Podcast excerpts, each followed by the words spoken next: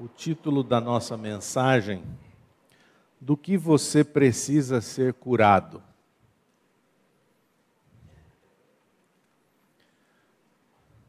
Eu espero que cada um aqui saiba a resposta para essa pergunta. E nós vamos tentar respondê-la ao final do nosso estudo de hoje. E eu gostaria de ler com vocês, não somente Lucas 17, 19, mas também toda a passagem que começa a partir do versículo 11.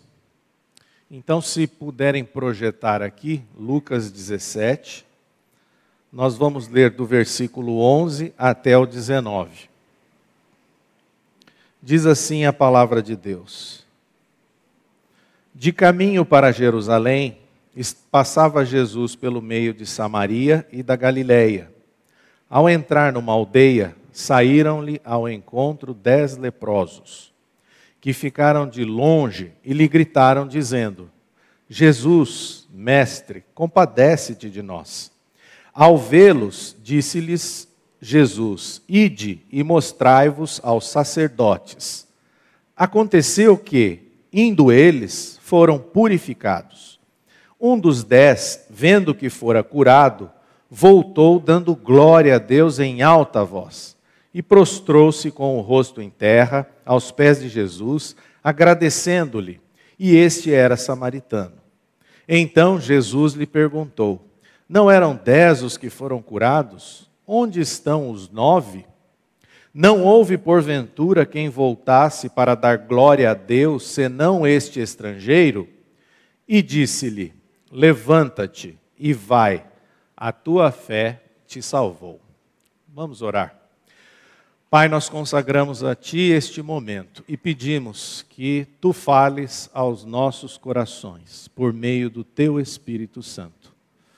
Age com graça, Pai no nome de Jesus que oramos, agradecidos. Amém. A cura dos dez leprosos encontra-se descrita unicamente no Evangelho de Lucas, capítulo 17, versos 11 a 19. Nessa passagem, a ênfase principal não é tanto o milagre do restabelecimento da saúde que dez homens alcançaram, mas a maneira como eles reagiram a misericórdia de Deus. Trata-se de um fato que ocorreu com Jesus, do qual podemos traçar um paralelo interessante da lepra com o pecado. Muitos de vocês até já conhecem essa passagem aqui.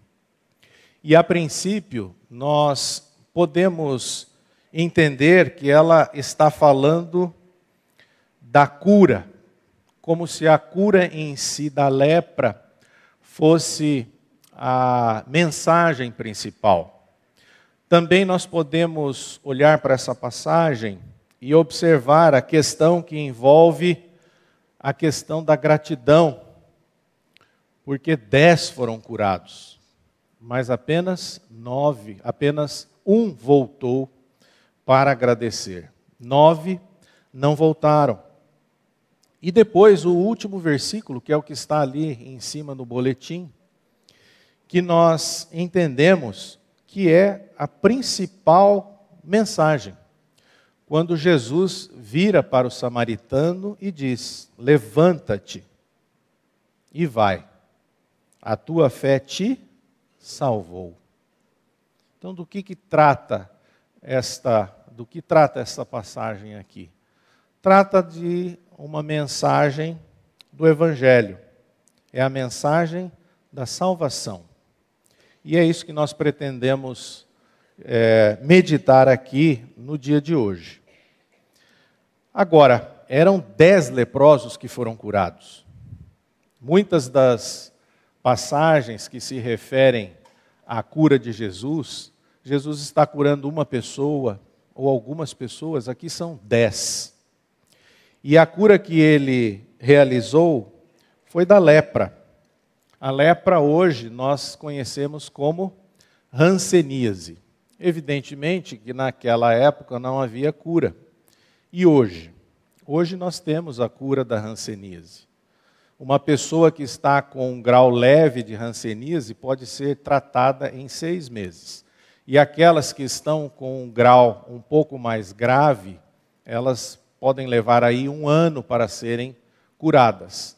É uma doença que afeta a pele e afeta os nervos de uma pessoa. Então, é evidente que traz muito sofrimento.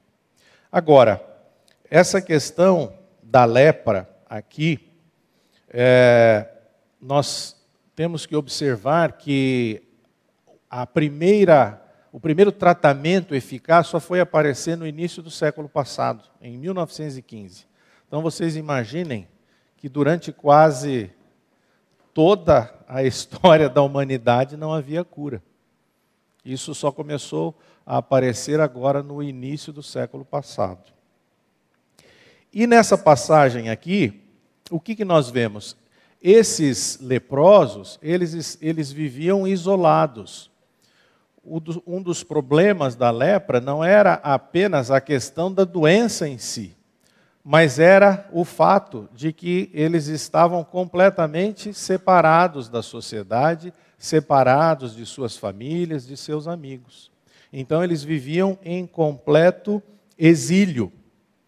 E o pecado, de certa maneira, o que nós queremos meditar hoje aqui com vocês, ele também faz isto. Assim como a lepra separou relacionamentos, o pecado também faz separação. Só que ele faz separação entre nós e Deus. Então, exatamente sobre o principal relacionamento o pecado faz separação, que é o relacionamento com Deus. Voltando aqui ao boletim, e entender que tão importante para alguém quanto ser liberto de uma doença terrível é ser reconciliado com Deus. Isto é, receber a dádiva da vida eterna. O modo como o ser humano reage somente àquilo que vê em detrimento daquilo que ele não pode enxergar que é a realidade espiritual caída, demonstra a falência que o pecado gerou na raça humana. É evidente aqui que os leprosos, o que eles mais almejavam era a cura física, a cura da sua doença. Era o que eles queriam. Agora, o que nós precisamos compreender é que Tão importante quanto ser curado de uma doença é você ser reconciliado com Deus. Se você não tiver isso em mente, se eu não tiver isso em mente, todo o evangelho não tem sentido para nós.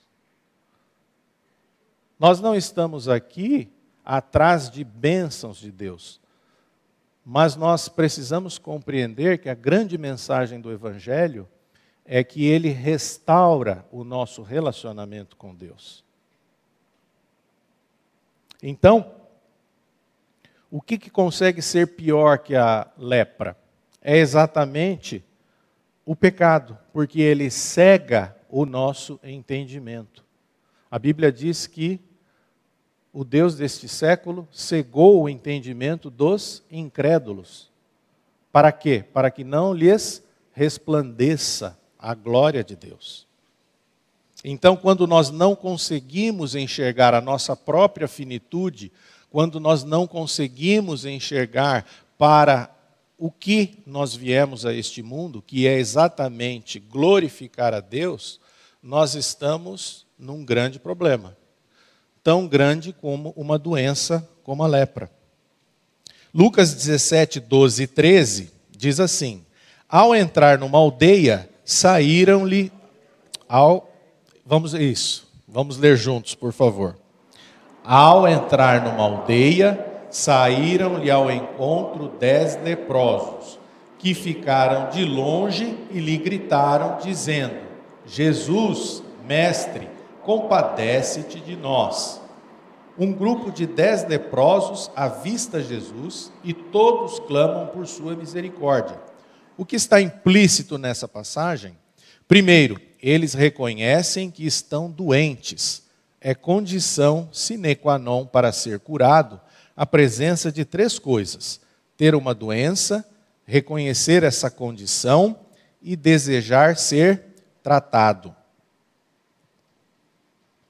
Os leprosos, obviamente, sabiam da sua condição deplorável em que eles estavam, tanto fisicamente como socialmente falando, que eles estavam padecendo, estavam sofrendo com aquele problema de pele, de nervos e também, como nós já falamos aqui, completamente isolados dos seus amigos, dos seus familiares, do convívio da sociedade. E eles então gritam por compaixão quando eles avistam Jesus.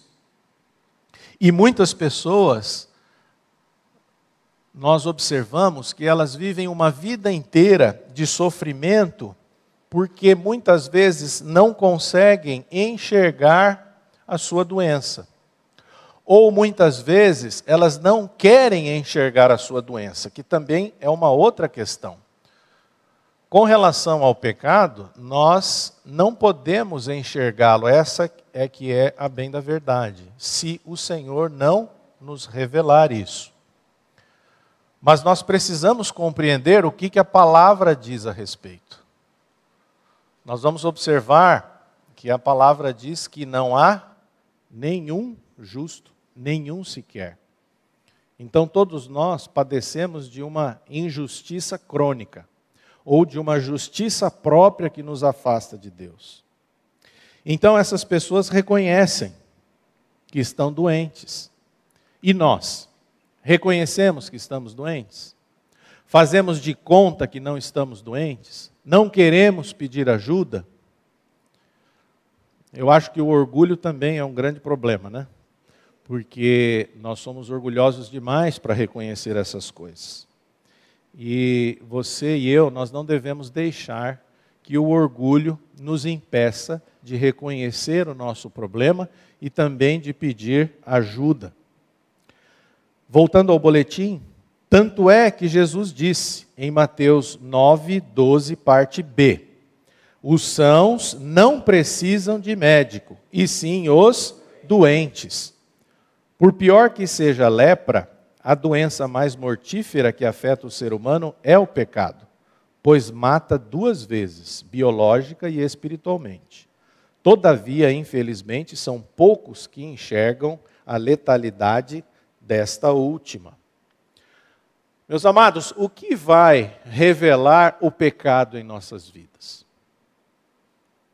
Romanos, não está aí no boletim, Romanos capítulo 3, versículo 20, o apóstolo Paulo diz assim: Visto que ninguém será justificado diante dele por obras da lei, em razão que pela lei vem o pleno conhecimento do pecado.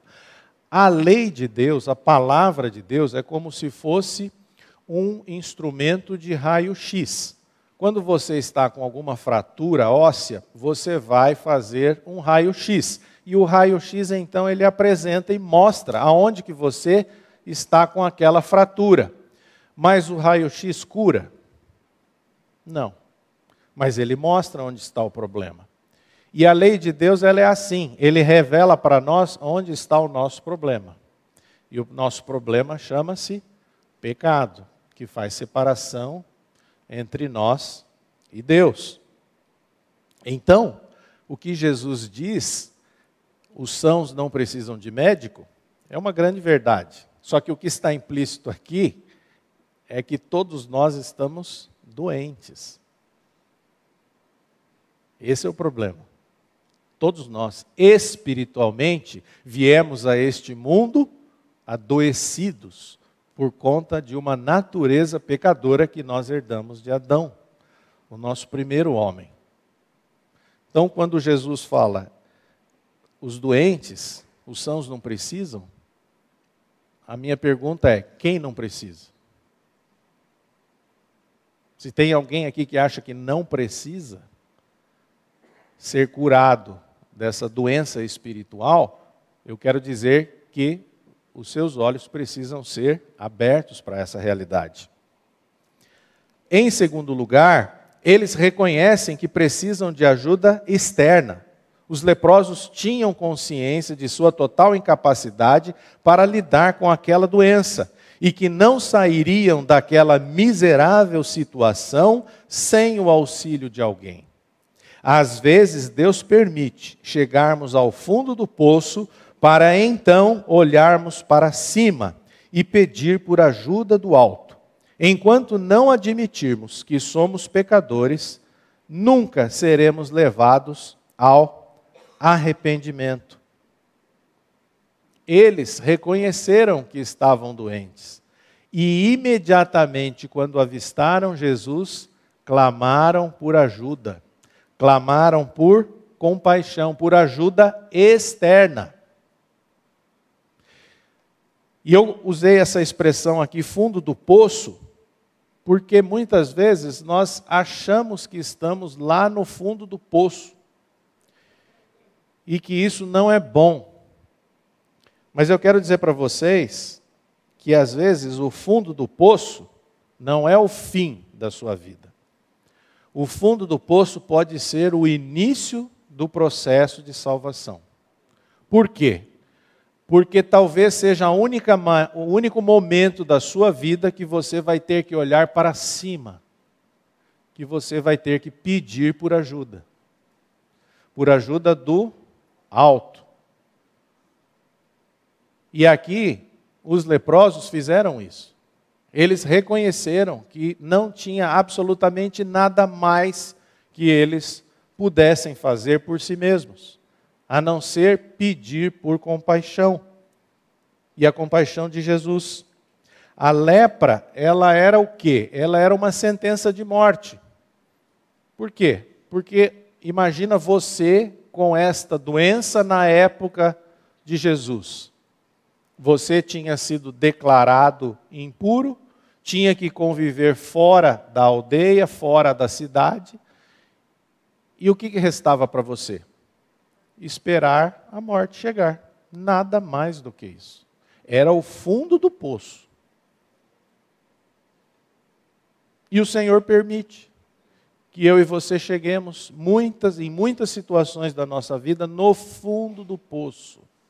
Porque enquanto nós estamos lá do lado de fora, nós estamos olhando para outras coisas que talvez não sejam tão importantes. E a realidade espiritual caída é aquela que você precisa tomar mais atenção da sua vida. Tendo consciência de sua doença, eles seguem em direção a Jesus e todos literalmente gritam por misericórdia, até porque estavam distantes e não podiam se aproximar. Imediatamente pedem por compaixão. A palavra grega é eléu, que significa ajudar alguém aflito ou que busca auxílio. Eles sabiam que Jesus poderia realmente curá-los. Eles sabiam disso. E nós sabemos quem pode verdadeiramente trazer ajuda para nós, curar as nossas enfermidades, ou nós ainda não reconhecemos que precisamos de ajuda. Provavelmente os leprosos já tinham ouvido falar acerca dos milagres de Jesus, pois o viram de longe e logo perceberam quem ele era. Nós não sabemos, não está escrito ali se eles sabiam ou não, mas para eles terem gritado por Jesus, tendo visto ele ao longe, é porque eles devem ter ouvido falar dos milagres que ele realizava. Muitas pessoas ouvem ainda que ampassant, a respeito de um Salvador, a respeito de Jesus, já ouvi falar nesse Jesus, mas não querem pedir ajuda. Esses aqui avistaram e talvez tenham falado: esse aí pode nos ajudar, esse aí pode fazer alguma coisa por nós. Os leprosos não titubearam exatamente por conta da sua miserabilidade. Você tem que. O que, que o pecado faz conosco? E o pecado nos torna pessoas miseráveis. E eles estavam nessa condição. E quando você está nessa condição e você percebe que não há que você está realmente sozinho, é aí que você sabe da sua necessidade e você clama. Você nem pensa. Eles aqui, eles não pensaram duas vezes. Talvez eles até tenham dito um para o outro assim: vamos gritar imediatamente, porque daqui a pouco ele vai passar. Ele não vai nos ver, porque nós estamos longe. Até que enxerguemos a nossa total penúria por conta do pecado, continuaremos autossuficientes e, por consequência, também adoecidos. O que nos separa de Deus é exatamente isso, a nossa autossuficiência. Você achar que você em si mesmo, você tem vida, você em si mesmo é uma pessoa boa. Autossuficiência é um problema, meus irmãos. Os leprosos eles avistaram e já gritaram imediatamente. Não hesitaram em nenhum momento. Não ficaram questionando: será que esse Jesus aí pode nos salvar? Eles não fizeram isso. Então, as pessoas, elas só clamam por ajuda quando elas sabem da sua necessidade. E reconhecer a sua miséria pode ser a sua salvação.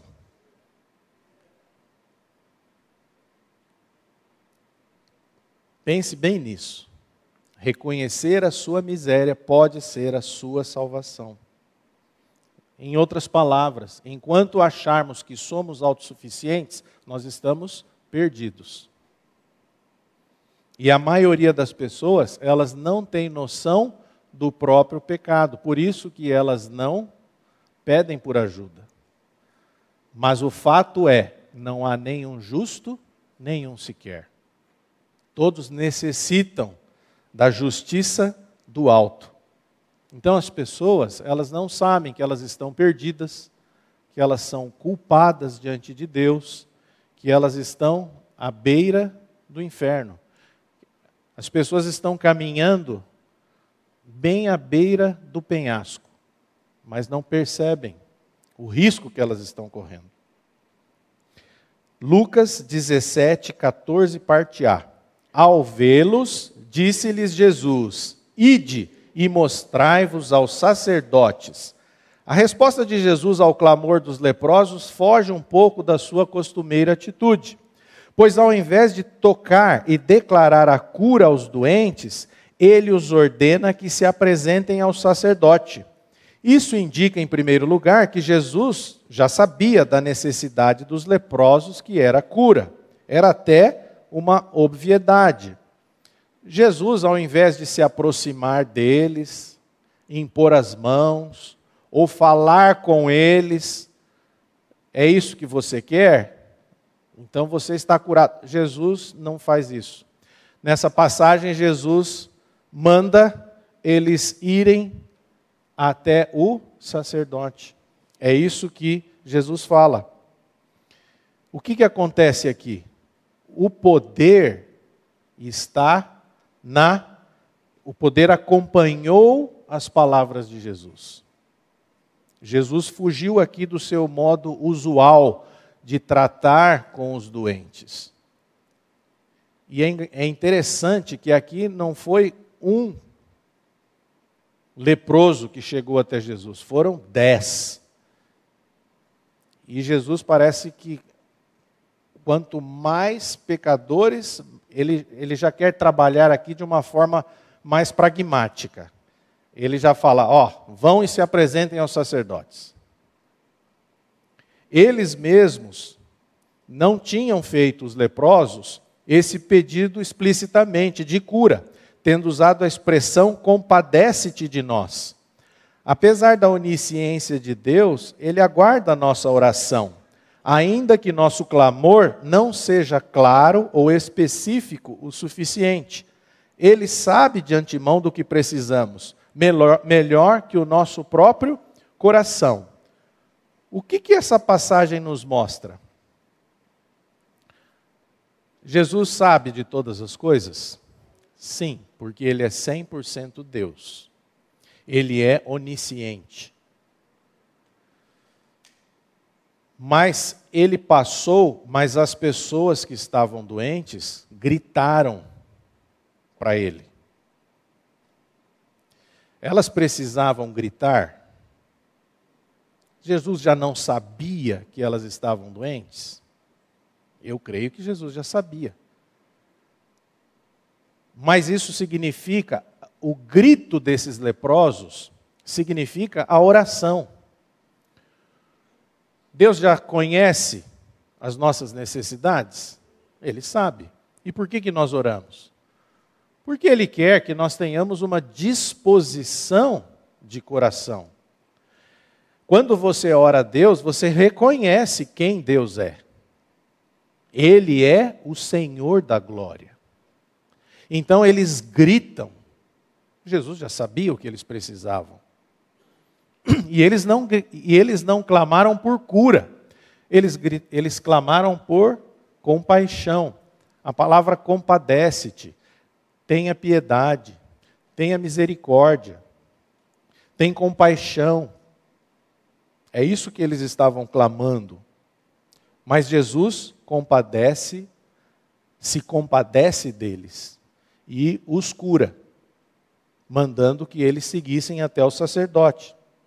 Então, Deus age quando nós desistimos de agir por nós mesmos e quando nós demonstramos total confiança e dependência e esperança nele. Então, quando você clama a Deus, você está desistindo de fazer as coisas por você mesmo. Você pode fazer as coisas por você mesmo. Deus te deu sabedoria. Ou você pode prostrar-se diante de Deus e colocar as suas petições diante dele. Ele está esperando essa disposição do teu coração. Assim como eu creio que aconteceu aqui nessa passagem. Eles gritaram por compaixão e Deus os atendeu. E o poder não estava na oração em si, não estava no pedido deles. O poder não estava também, ou não está, na nossa oração. O poder está nas palavras de Cristo e na obediência a Ele. São as palavras de Cristo que têm poder. E quando nós seguimos as palavras, como eles fizeram. Jesus também sabia o que dizia a lei acerca do leproso, que deveria ser levado ao sacerdote para ser examinado e declarado cerimonialmente limpo, a fim de poder retornar ao convívio da sociedade. Levítico 14, 2. Jesus não veio revogar a lei, mas cumpri-la. Mateus 5, 17. O que, que nós vemos aqui é que o sacerdote, ele era obrigado a avaliar a pessoa,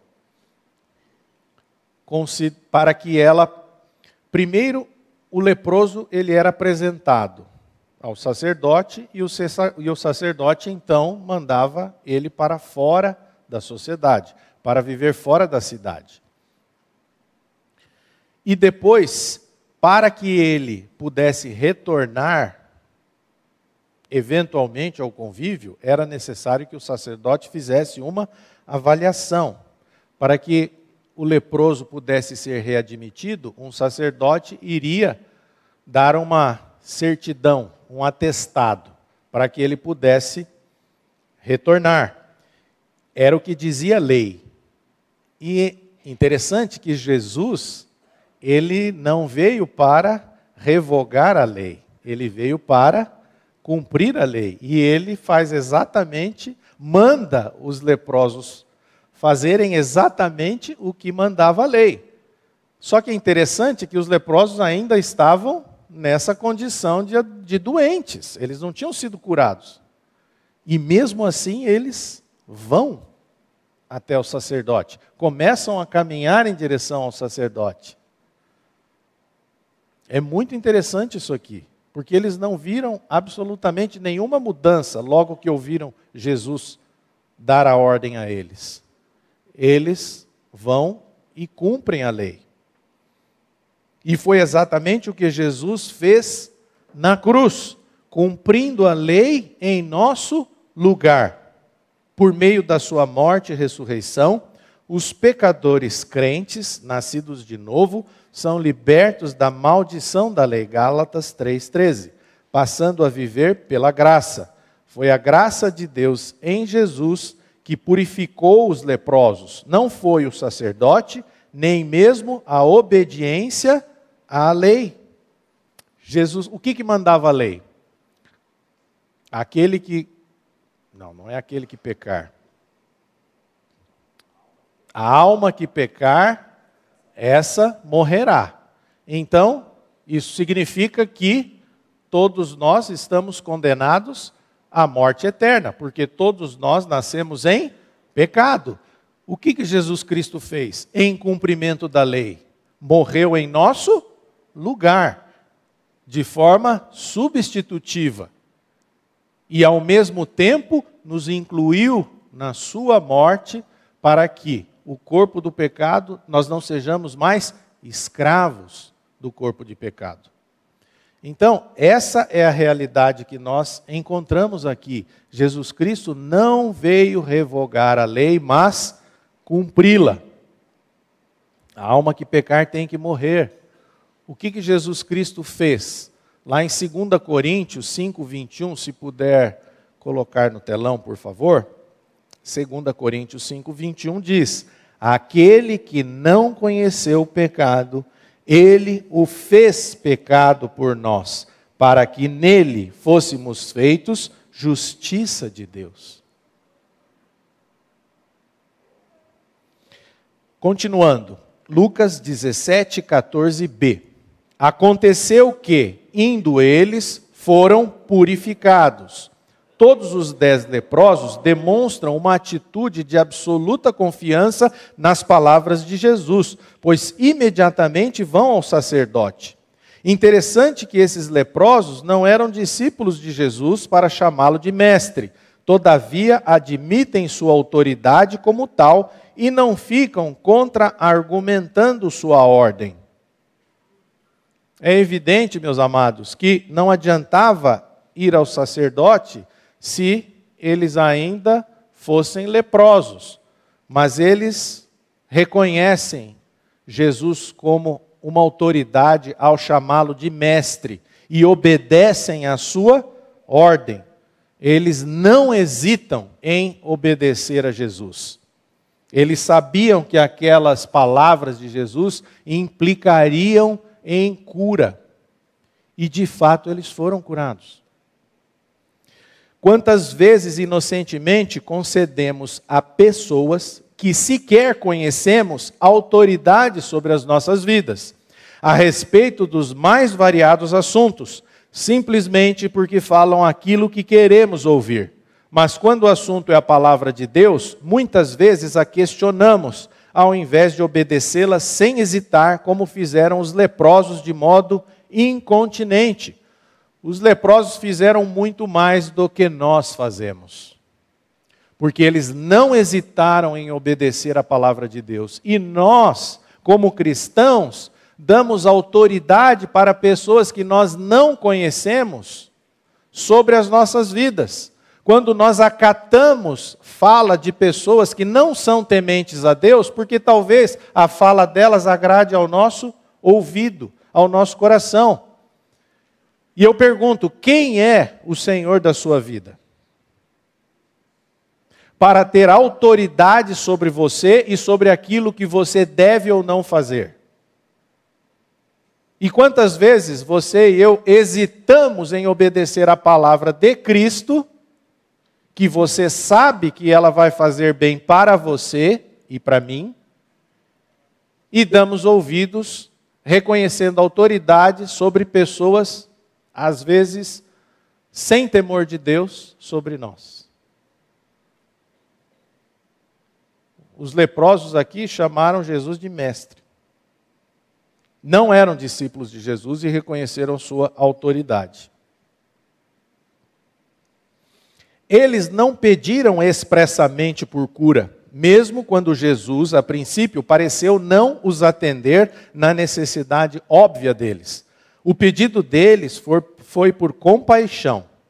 Talvez já estivessem tão cansados e esgotados daquela condição miserável que viviam, longe de suas famílias e amigos, exilados do mundo, que as feridas da alma causadas pela aflição eram piores do que as feridas da pele.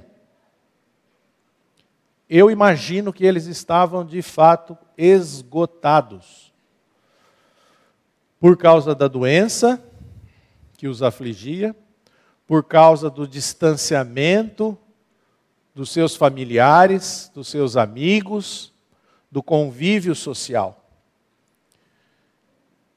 Eu acho que eles estavam, eles reconheciam a situação deles como tão difícil. É como se eles sabiam que o que eles precisavam era a cura, mas eles já estavam exaustos. Eles falaram: tem misericórdia. Às vezes a gente chega numa situação como essa esgotados, cansados. Você nem é mais explícito para Deus. Falou: Senhor, tem misericórdia. Eu não aguento mais. Tem compaixão. Compadece-te de nós.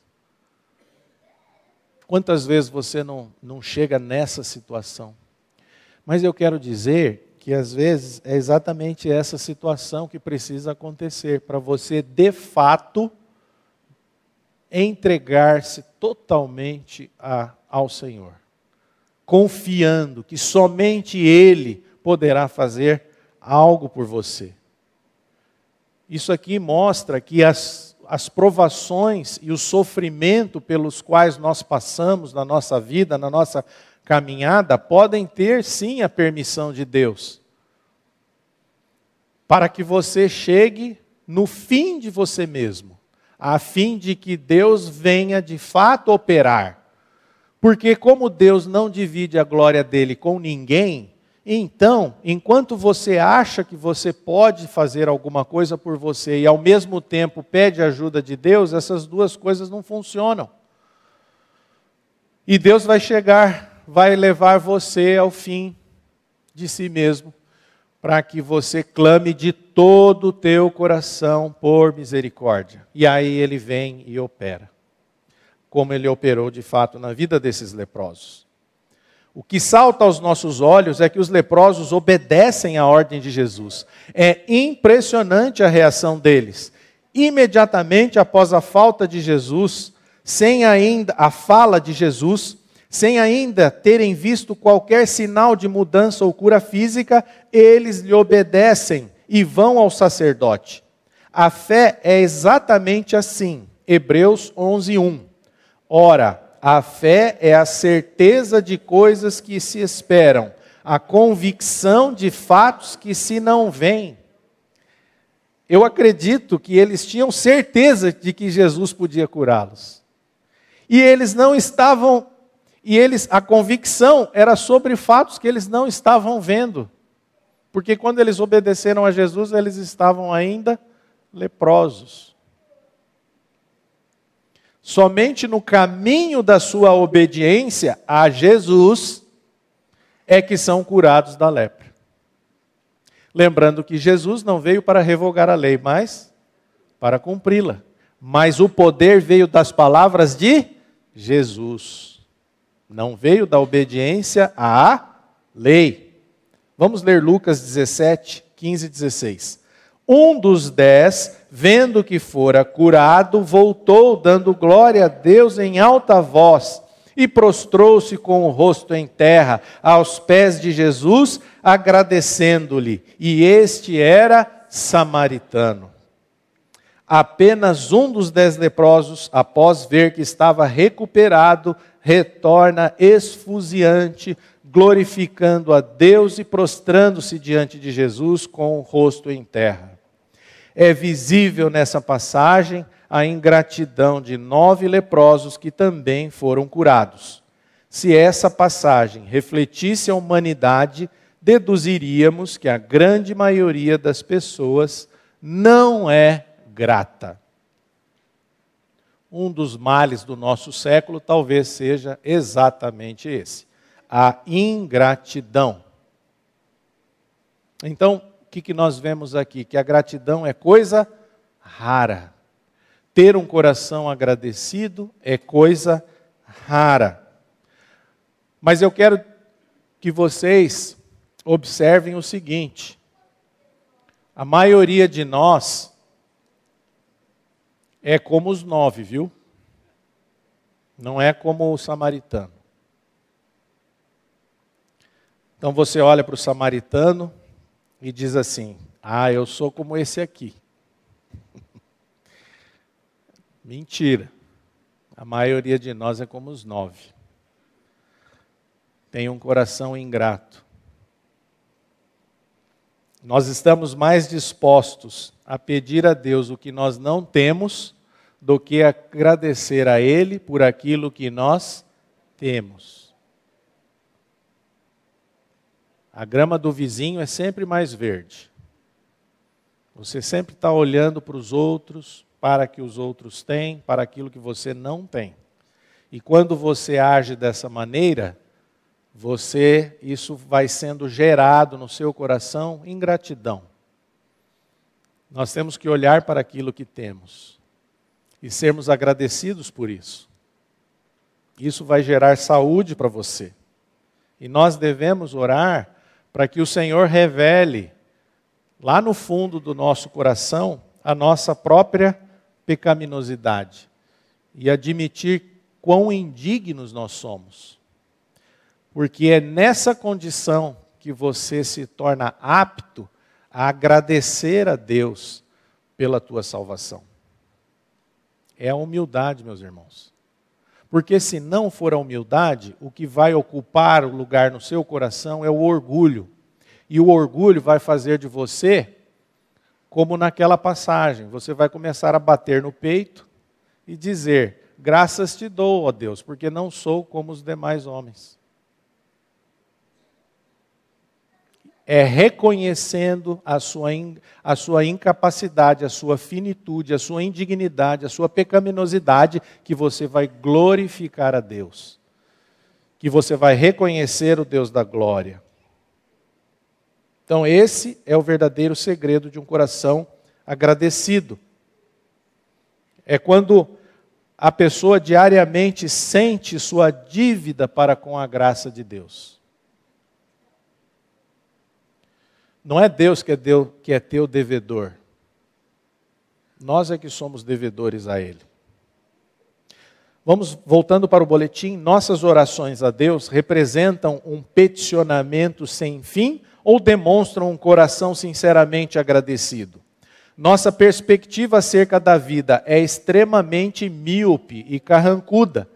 Temos a tendência de olhar apenas para aquilo que nos falta sem considerar o que já temos. A verdadeira felicidade é estar contente com o que se tem e não o contrário. E a ingratidão, ela é muito comum aonde? No seio da própria igreja. Infelizmente. É mais provável você ouvir pessoas reclamando e murmurando das circunstâncias da vida do que louvando a Deus. E você? Conta as suas bênçãos e agradece a Deus por elas? Ou você está a todo momento apresentando petições a Deus? Protocolando petição lá, lá no cartório. Tua lista de petições é enorme e você volta para Deus e fala assim: Senhor, por que, que não, tá, não estão sendo respondidas? Então é um exercício que nós devemos fazer. Agradecer as bênçãos que nós temos recebido. E não ficar cobrando Deus por aquilo que Ele não responde. Até porque nem tudo que você pede é bom para você mesmo. Talvez as suas petições não estejam respondidas porque você está pedindo mal, como diz a palavra, para a sua própria perdição. A gratidão de um único leproso é constrangedora, Mesmo sabendo que deveria apresentar-se ao sacerdote em cumprimento da lei, ele glorifica a Deus. Tamanha sua alegria, reconhecendo que a bênção da cura veio exclusivamente dele. A graça de Deus é assim, um favor imerecido. Por outro lado, a falta de gratidão dos outros nove demonstra um sentimento legalista, que às vezes paira em nosso coração, isto é, de que Deus é nosso devedor. Pessoas mal agradecidas normalmente não reconhecem a bênção como uma dádiva, mas como uma dívida. Então, ao invés de você olhar para aquilo que você recebeu como um presente de Deus, você é quase que como se você estivesse dizendo para Deus assim: não fez mais do que obrigação. Misericórdia.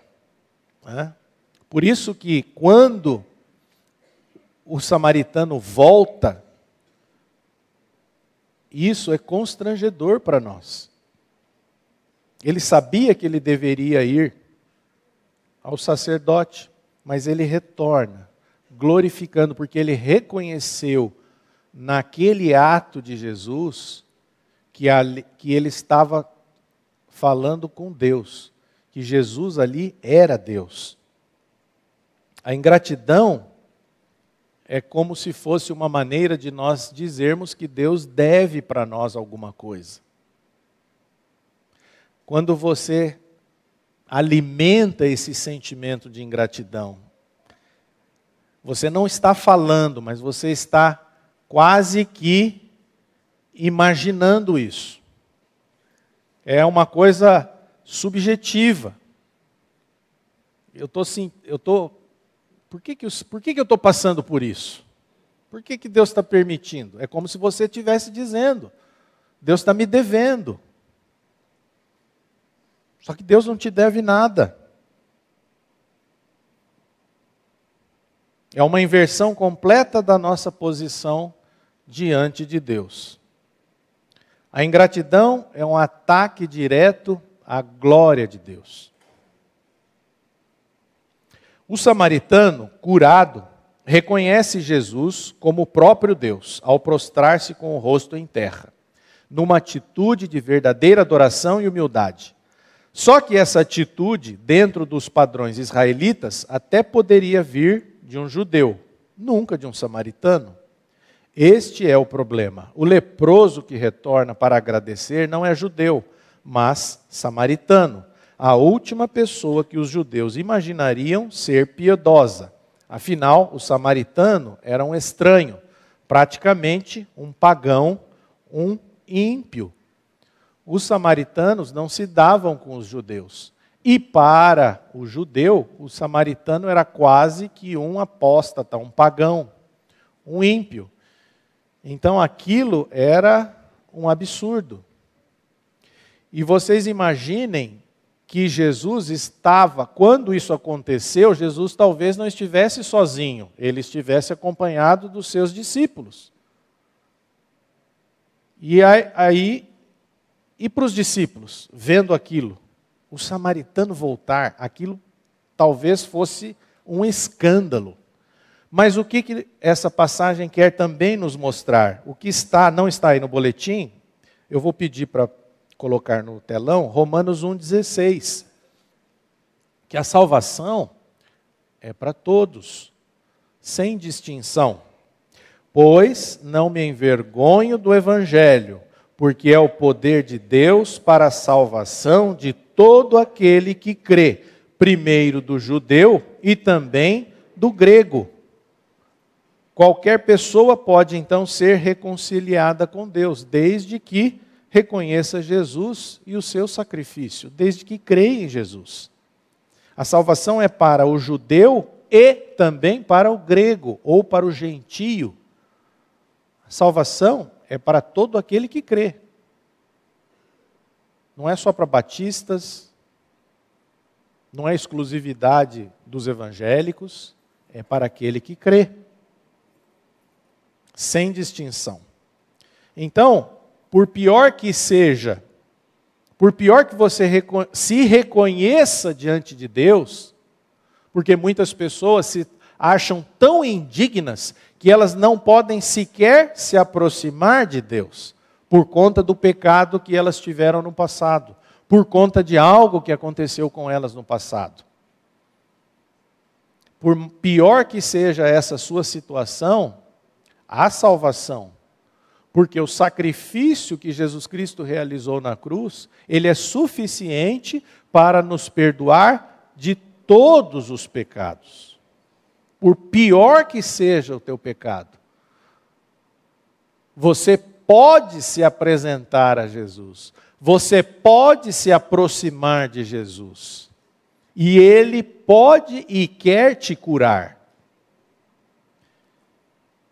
A questão é você quer ser curado? Tem pessoas que não querem. Ou tem pessoas que estão esperando que isso. Eu vou deixar para depois, Fernando. Quando eu tiver lá pelos meus 70 anos. Tome cuidado, você está caminhando na beira de um precipício. Mas a questão é: por pior que seja o seu pecado, você pode se aproximar de Jesus. Não existe pecado que não possa ser tratado pelo sangue de Jesus Cristo na cruz. Lucas 17, 17, 18 diz: Então Jesus lhe perguntou: Não eram dez os que foram curados? Onde estão os nove? Não houve porventura quem voltasse para dar glória a Deus, senão este estrangeiro? Jesus sabe todas as coisas. Faz três Jesus, que sabe todas as coisas, faz três perguntas retóricas diante daquela cena pitoresca, para não dizer vergonhosa. Com exceção do samaritano, tudo indica que os outros nove leprosos eram judeus, pelo fato de Jesus usar a palavra estrangeiro.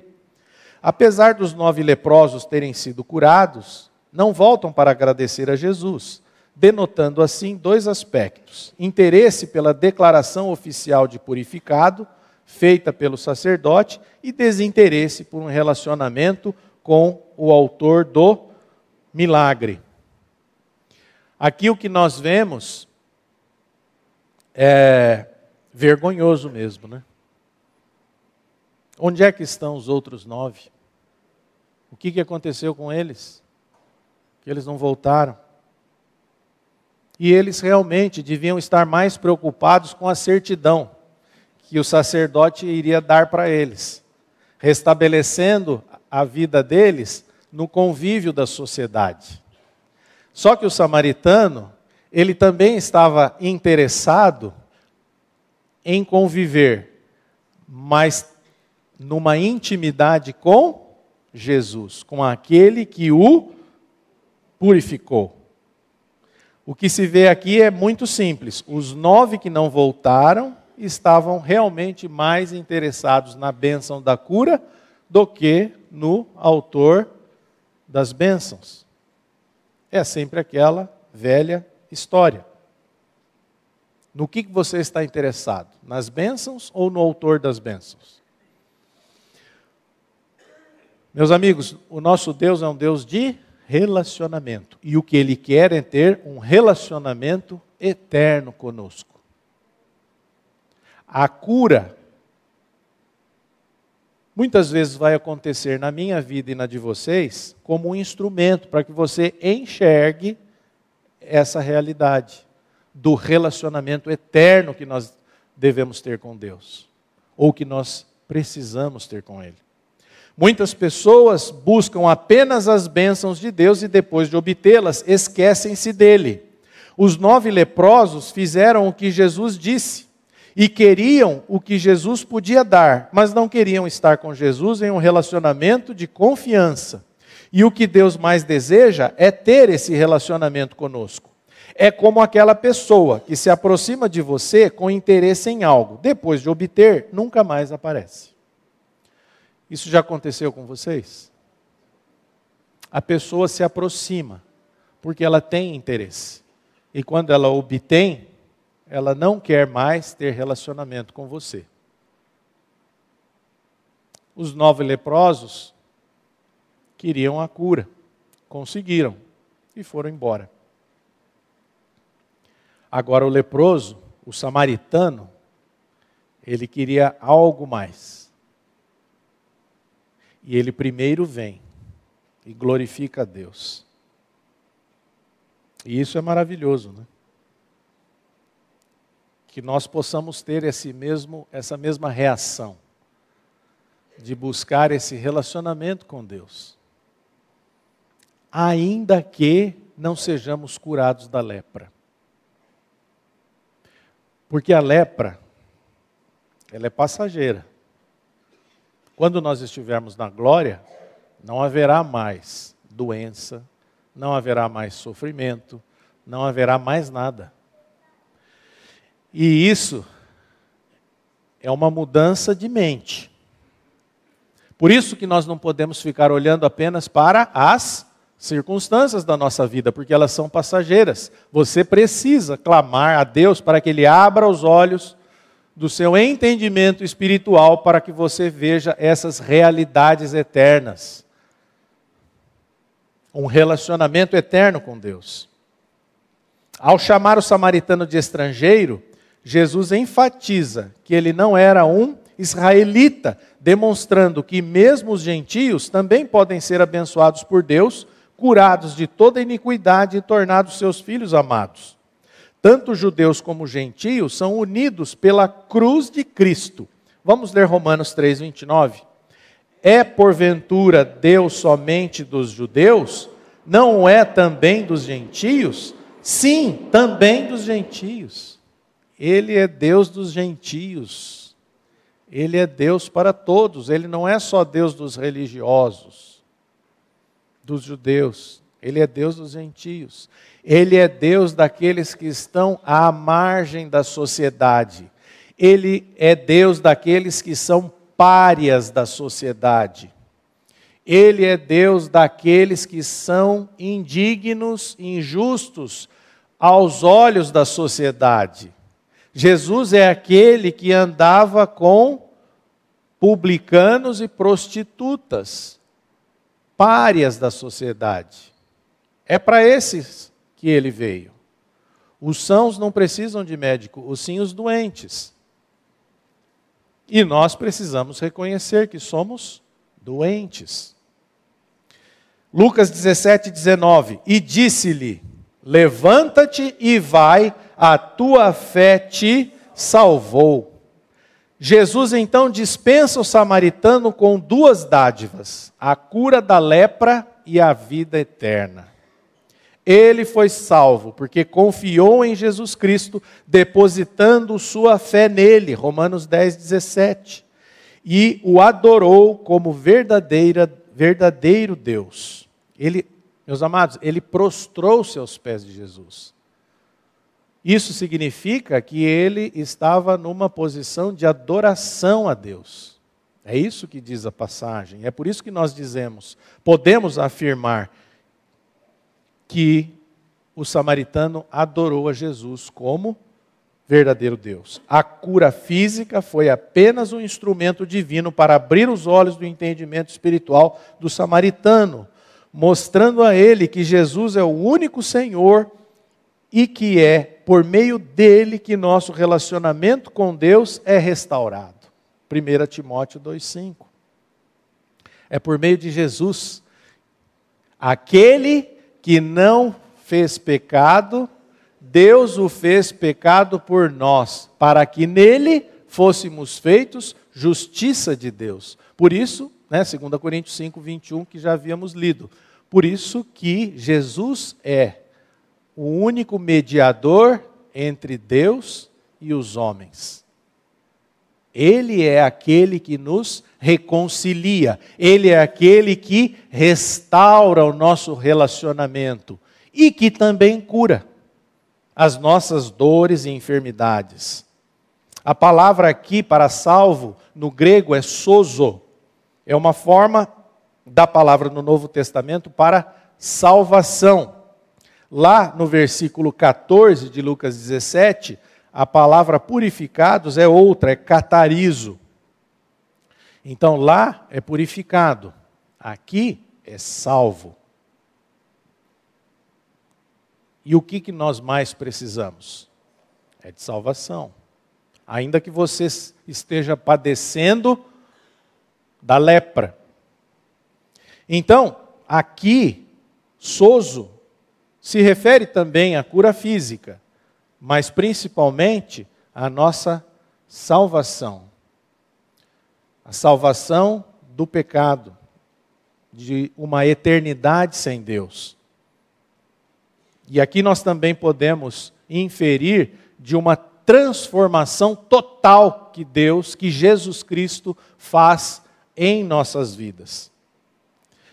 O samaritano foi curado da lepra, foi salvo de uma eternidade longe de Deus, e agora ele tem uma vida de relacionamento com Jesus. É uma transformação total. E eu creio que, não está aqui, obviamente, mas que talvez o samaritano, depois de salvo, ele tenha também atendido ao que Jesus falou: ide, né? Como diz aqui, levanta-te e vai. Para onde vocês acham que ele foi? Ele foi testemunhar de Jesus.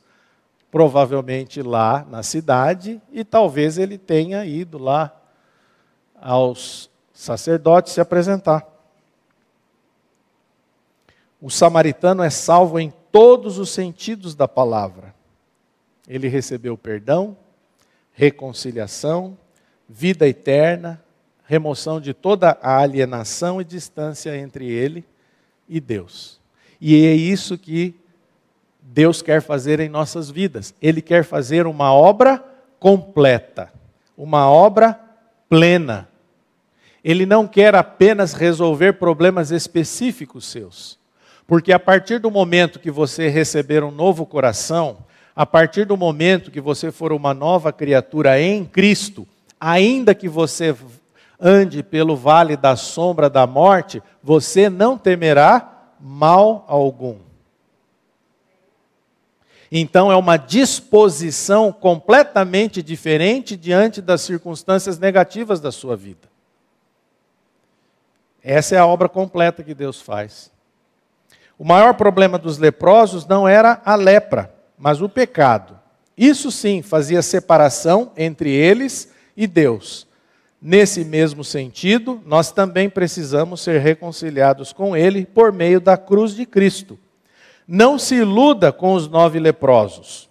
Você até pode ser curado de uma doença terrível e ainda assim estar separado de Deus por toda a eternidade. O samaritano, porque creu, pôde seguir sua vida curado e reconciliado com o Pai eternamente. Então a pergunta do nosso texto é: do que você precisa ser curado? Nós precisamos ser curados da nossa natureza pecadora e sermos reconciliados com Deus. Ainda que você esteja padecendo de muitas enfermidades, lutas, dores, sofrimentos, provações. É isto. Vamos orar. Nosso Deus e Pai, te agradecemos pela tua palavra e te agradecemos pela obra que o Senhor Jesus Cristo realiza e realizou em nós lá na cruz do Calvário. Obrigado, Pai porque o Senhor nos fez morrer nele e também nos fez ressurretos com ele, para que recebemos, recebêssemos uma nova vida, a vida do alto. E agora, uma vez que fomos restaurados, reconciliados com Deus, podemos ser testemunhas vivas daquilo que o Senhor realizou em nós. Pai, revela-te a cada um de nós. E aqueles que talvez tenham sido curados da lepra, mas ainda não tenham sido reconciliados contigo, que o Senhor abra os olhos do entendimento, para que glorifiquem a Ti como único Senhor e único Salvador. E é no nome de Jesus Cristo que nós te agradecemos. Amém.